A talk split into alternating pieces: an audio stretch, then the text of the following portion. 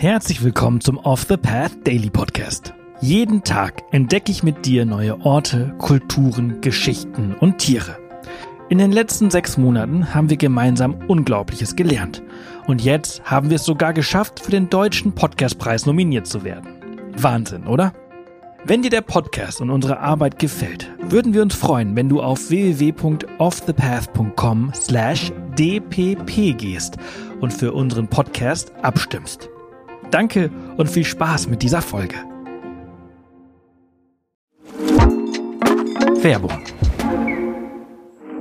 Neue Wege gehen. Das müssen wir auch, um unsere Erde lebenswert zu erhalten.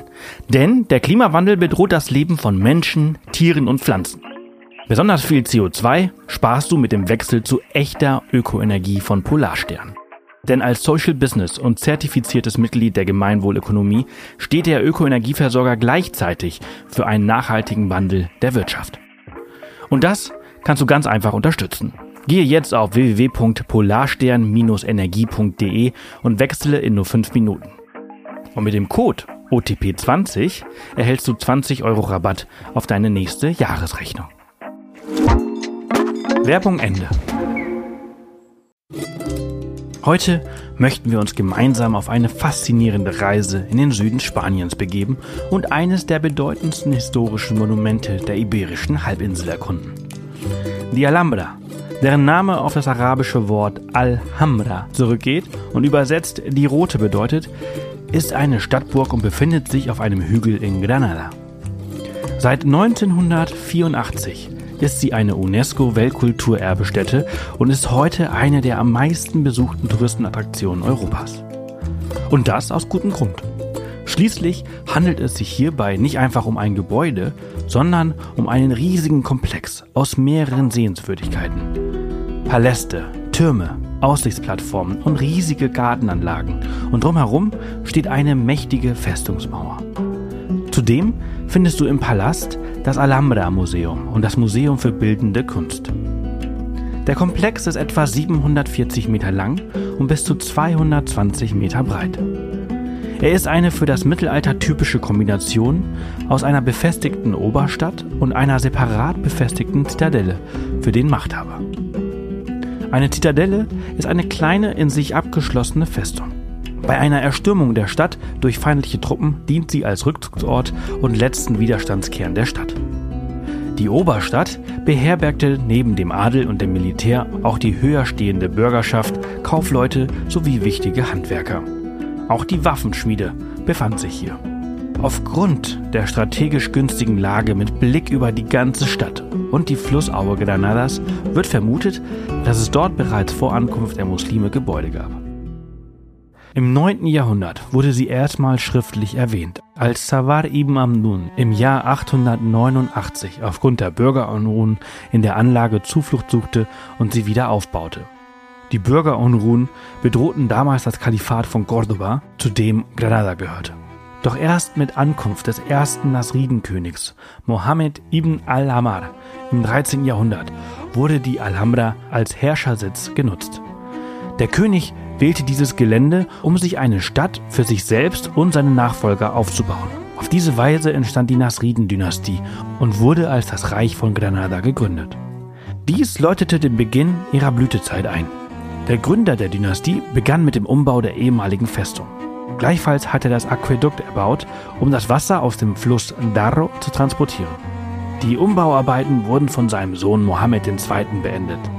Sein Sohn Mohammed III. wiederum ergänzte zudem ein öffentliches Bad und eine Moschee, an deren Stelle heute die Kirche Santa Maria steht.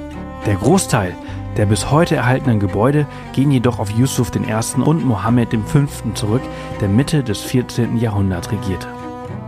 Ab 1492 wurde die Alhambra ein christlicher Hof, als die katholischen Könige Granada eroberten. Diese erließen das genannte Alhambra-Edikt, in dem die Vertreibung aller nicht bekehrungswilligen Juden aus dem Königreich und aus allen spanischen Besitzungen angeordnet wurde.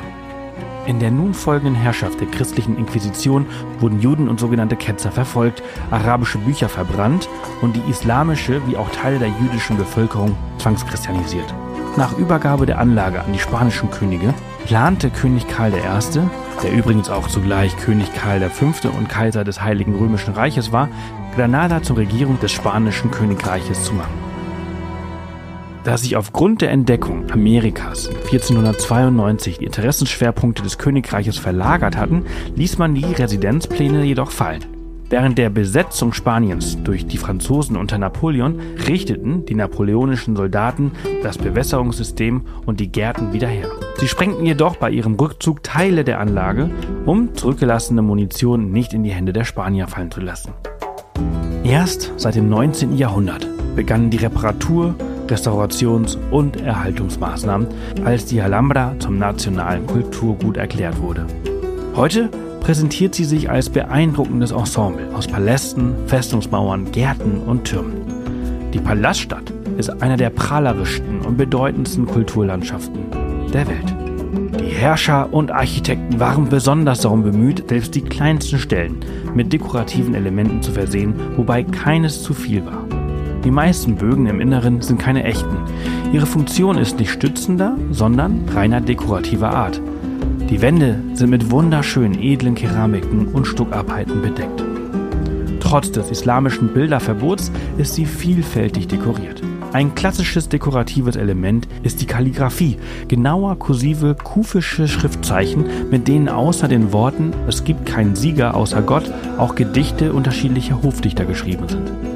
Ein besonderes Juwel innerhalb der Paläste ist der berühmte Saal der Abencerrajes. Hier triffst du auf eine atemberaubende Kuppel, die von einem beeindruckenden Netz aus Stalaktiten durchgezogen ist. Die Wandfliesen und Stuckarbeiten, die die Räume schmücken, verleihen dem ganzen Komplex eine einzigartige ästhetische Qualität.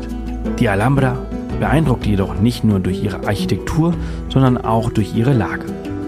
Von den verschiedenen Aussichtspunkten aus bietet sich ein atemberaubender Blick auf die Stadt Granada sowie die umliegende Sierra Nevada.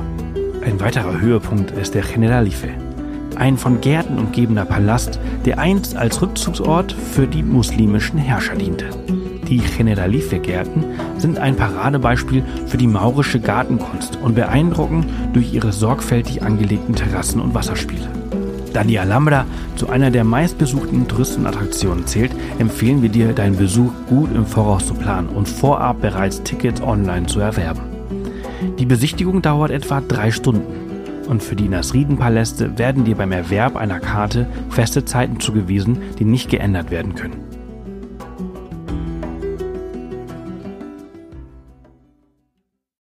Das war's für diese Folge unseres Reisepodcasts. Ich hoffe, du hattest genauso viel Freude, wie ich es hatte, sie mit dir zu teilen. Wenn sie dir gefallen hat, freuen wir uns immer über Kommentare auf Spotify und über eine positive Bewertung auf der Plattform deines Vertrauens.